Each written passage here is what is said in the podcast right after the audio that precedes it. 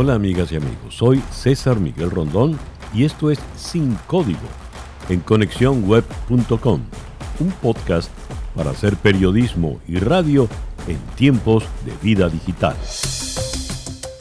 Para el día de hoy, el momento de la verdad de Biden. Desde el pasado 20 de enero, cuando Joe Biden asumió la presidencia de los Estados Unidos, la unidad, entre comillas, ha sido el tema principal de su discurso, en búsqueda de reconciliación de un país fracturado y polarizado que ha heredado de su predecesor Donald Trump. Esta reconstrucción de la unidad se vislumbra como uno de los principales retos de la administración Biden, y a pesar de haber optimismo tanto en su gestión como en su promesa de unificación, tal como lo destaca el lunes 25 de enero The Washington Post, es tan honda la división en el país norteamericano que quizás esos deseos admirables no puedan lograrse, y tal como advierte ese diario, es posible que muchos norteamericanos no quieran esa unión. Así se confirma en una encuesta de CBS que indica que el 51% de los republicanos no ven a Biden como su legítimo presidente. En ese contexto, al día siguiente de haber asumido la presidencia, Joe Biden firmó 17 decretos iniciales que necesitan el respaldo del Congreso para poder establecer algunas leyes. El consultor político Carlos Escalante nos explicó en nuestro programa En Conexión lo fundamental de estas propuestas. Bueno, tenemos que entender que Joe Biden llega con una experiencia gigante a la Casa Blanca, que conoce muy bien las necesidades, estuvieron trabajando en el proceso de transición em, con mucho eh, empeño en tratar de em, reorientar las políticas públicas de los Estados Unidos. Decisiones en varias, en varias eh, áreas, de órdenes ejecutivas en varias áreas. Primero, el tema del COVID, de la pandemia. O sea, está pidiendo que se em, incluya el uso de las mascarillas en todos los lugares eh, oficiales federales de los Estados Unidos como un empeño en bajar la tasa de mortalidad y de contagio que está tan alta en los Estados Unidos.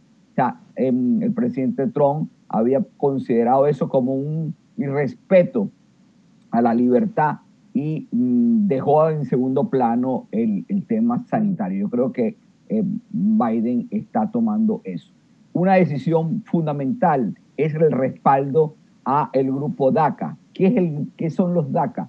Son los jóvenes soñadores que llegaron a los Estados Unidos traídos por sus padres y que se han criado acá, viven acá, se relacionan, este, están vinculados a, este mundo, no fueron traídos por su propia voluntad, sino por la voluntad de los padres y tienen un apoyo, eh, un respaldo, una orden ejecutiva que los ha respaldado durante parte final del gobierno de Obama. Trump trató de, totalmente de suspender eso por una y otra forma. Llegaron inclusive hasta la Corte Suprema. Tienen la semana que viene una, una discusión en una corte em, de Texas, pero el presidente Biden mandó a parar eso porque tiene la intención de entregar todo un cambio de la estructura em, migratoria. En otra de las decisiones de, de las 17 importantes, se suspendió todo lo que es referente al muro Sur con, eh, con México, una decisión muy importante. Decisiones también desde el punto de vista económico, que también consideraron. Se mandaron a suspender todos los foreclosures, o sea, todas las decisiones judiciales eh, eh, por problemas de, de, impago, por problemas de la pandemia, tanto para los, los, em, los alquileres como los propietarios que no han podido pagar sus propiedades se suspendieron hasta el 31 de marzo mientras que se revisa todo el proceso. Realmente, otra decisión muy importante es regresar al, al, al, convenio de París, o sea, tratar de suspender, entrar de nuevo a, al multilateralismo, que es muy importante que Trump lo había suspendido, igualmente entrar a la Organización Mundial de la Salud. Realmente hay de todo en 17 este, decisiones, decretos presidenciales, como podemos llamarlo, y que nos entiendan perfectamente. ¿Qué pueden esperar los americanos de una administración que arranca con este impulso y este tipo de dirección? Mira, eh, lo triste de la situación norteamericana no es la expectativa de los americanos. Primero, aquí hay una, sociedad muy polarizada. El que no quiere a, los demócratas, no cree en Biden, eh, no, no va a haber ninguna solución y va a haber un nuevo, un nuevo camino en las decisiones que se tomaron y las que se tomen adelante. Mientras que no se una el país en una sola misma, con una sola misma visión, se busquen los consensos de ambas partes, el ciudadano norteamericano va a seguir estando dividido. Tristemente eso es una realidad. Eh, cuando eso se unifique, cuando el país vaya entrando en ese camino, van a entender que las decisiones que se están tomando tienen un sentido de eh, el bienestar para todos los norteamericanos. Evidentemente, estas primeras decisiones llevan a un cambio radical a lo establecido por el expresidente Donald Trump. Muchos republicanos clave han manifestado rápidamente su malestar con la agenda inicial legislativa de Joe Biden. Hay dificultades en el Senado para poder avanzar. Así lo señala The Washington Post, que, cito, apenas unos días después, el Senado se detuvo y los demócratas y republicanos no pudieron ponerse de acuerdo ni siquiera sobre las reglas básicas sobre cómo debería funcionar el organismo dividido en partes iguales. Fin de la cita. El pasado viernes 22 de enero, Chuck Schumer, líder de la mayoría del Partido Demócrata en el Senado, indicó que la Cámara Alta tiene previsto iniciar el juicio a Donald Trump por el controvertido ataque al Capitolio para la semana del 8 de febrero. El lunes 25 de enero fueron enviadas las acusaciones al Senado y el martes 26 comienzan los preparativos. Según un artículo publicado en el portal de la BBC, este retraso de dos semanas servirá para dar tiempo a que el Senado confirme a los miembros del gobierno de Joe Biden y se ocupe de tramitar las iniciativas contra la pandemia de coronavirus del nuevo gobierno. Cita textual. Para el senador republicano Marco Rubio, este impeachment es como tomar un montón de gasolina y verterlo sobre el fuego. Cita textual.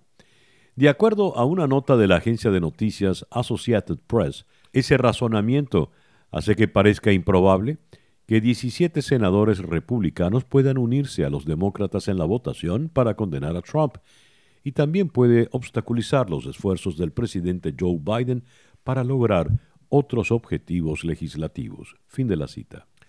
Para complicar aún más el panorama, las autoridades están investigando una serie de amenazas dirigidas a miembros del Congreso por parte de extremistas que apoyan a Donald Trump, por lo que las tropas de la Guardia Nacional continuarán protegiendo el Capitolio durante el juicio político que está programado para comenzar el 8 de febrero, según mencionamos previamente. Esta primera semana plena ya de gobierno del presidente Biden luce complicada. ¿Qué se espera en los próximos días? ¿Cuáles son los retos inmediatos de Biden? Consultemos la opinión de José Ángel Abad, corresponsal de Antena 3 en la ciudad de Washington. José Ángel, gracias por atendernos en nuestro episodio de hoy. César, buenos días y un placer estar eh, hoy aquí porque casi podríamos decir el inicio de una nueva vida, ¿verdad? Este lunes, esta semana, en la que tantas cosas empiezan a ser diferentes. Ya lo creo. Hablando de esas cosas que empiezan a ser diferentes, el presidente Biden suma muy pocos días en la Casa Blanca, ha tratado de empujar un carro sin duda muy, muy pesado. ¿Y qué retos se le plantean ahora en esta semana, ya que sea su primera semana plena en la Casa Blanca? Bueno, Parece que el, reto, todo el mundo puede estar de acuerdo en que el reto inmediato y lo que realmente ha catapultado a, Biden a, a, la presidencia es hacer frente al, coronavirus. Si no hubiera habido coronavirus, lo más probable es que el presidente Trump hubiera sido reelegido. Eh, entonces, este es ahora el, reto inmediato, lo cual por lo demás es algo obvio y que debería ser obvio para cualquiera teniendo en cuenta las cifras terribles por las que estamos pasando y la manera brutal en la que en la que la vida del país y de cada uno de nosotros se ha alterado. Más allá de eso, eh, parece que la prioridad legislativa más inmediata será eh, inmigración, ¿eh? así como en su día, en una situación parecida, Barack Obama decidió que su prioridad fuera la reforma sanitaria, la de Joe Biden parece que será eh, la cuestión histórica de la inmigración, que tendrá un efecto muy notable en todo el país, por supuesto, Florida. Eh, y en eso estamos, aunque el país espera, César, el país espera porque realmente no sabemos cuál va a ser el tono de Joe Biden, que es un candidato que curiosamente viviendo tiempos tan convulsos y extraordinarios como los que vivimos ha ganado por el centro, ha ganado vendiendo y prometiendo moderación y unidad, pero la verdad es que eh, hay algunas decisiones importantes que deben ser tomadas y en una dirección o en otra no tienen por qué ser necesariamente moderadas. Así que el momento de la verdad de Biden, de qué tipo de candidato y qué tipo de medidas eh, quiere tomar, aún no lo conocemos y probablemente tardemos unas semanas. Da la sensación de que se están tandeando ahora mismo en el Congreso, ¿verdad? A ver, hoy el titular en el Washington Post nos dice que ha, habido un alto en, uh, en el Congreso, en, sobre todo en la Cámara del Senado, no se ponen precisamente de acuerdo. Y al parecer, para tener el panorama, la señora Pelosi mandará hoy el artículo del impeachment. ¿Cuál es la situación real que está pasando en el Senado? Eh, ¿En qué consiste esa tranca? Y dado que uso el término, ¿cómo se destranca eh, la situación?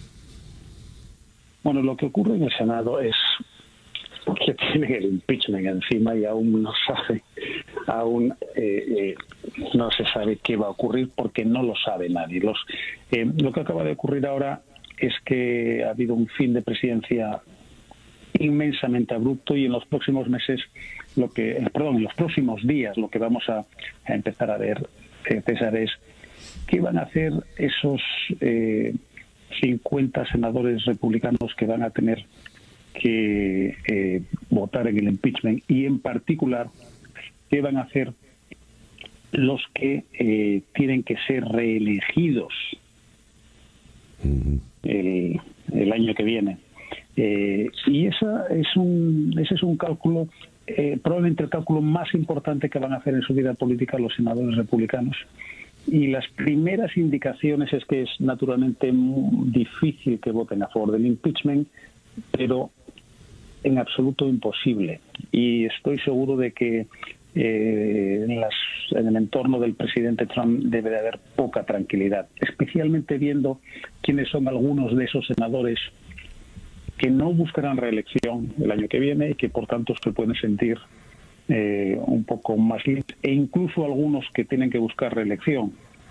Son senadores no necesariamente, eh, que no necesariamente han estado 100% al lado de Donald Trump, incluso en las últimas semanas. Estoy pensando ahora el senador Robert Portman por Ohio, por supuesto.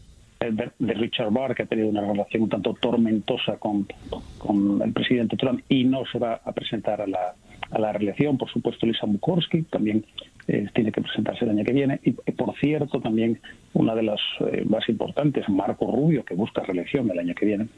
Claro.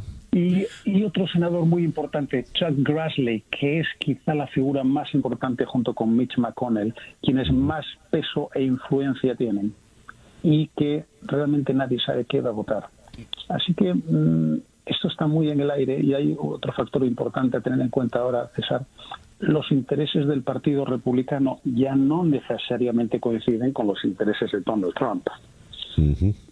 Cómo se despeja esa incógnita depende de lo que se analice y negocie estos días en el Senado. Ahora, eh, José Ángel, eh, ¿dónde está la prioridad? En adelantar, por ejemplo, acuerdos, aprobar el 1.9 trillones de dólares, como le dicen acá en Estados Unidos, el tema del COVID o el impeachment. Yo creo que la, eh, la prioridad está claro que es el, el COVID, porque hay una verdadera situación de emergencia nacional. Lo que ocurre es que quienes están empujando por la prioridad del COVID no son quienes están empujando por el impeachment. La prioridad del COVID es una prioridad eh, eh, eh, estratégica central de la nueva administración. Lo es en cierto modo del país, porque una vez que se desintoxique el ambiente, una vez que quienes eh, usen mascarilla dejen de ser demócratas y quienes no la, y quienes no la usan dejan de ser republicanos, eh, probablemente haya un mayor sentimiento de unión en esta terrible lucha. Eh, por supuesto, el COVID no es solamente medidas sanitarias, son medidas económicas y ahí es donde hay que negociar muchas cosas de dinero, de déficit, la verdad es que es probable, sería sorprendente que no hubiera acuerdo en esta en este asunto. Mm, eh, lo que ocurre es que quienes están liderando el impeachment no son quienes están eh, liderando el esfuerzo por un acuerdo sobre coronavirus. Ya. José Ángel, muchísimas gracias por atendernos en la mañana de hoy. Hasta, hasta pronto, César, un saludo. José Ángel Abad es el corresponsal de Antena 3 en la ciudad de Washington. Y bien, así hemos llegado al final de nuestro episodio por el día de hoy.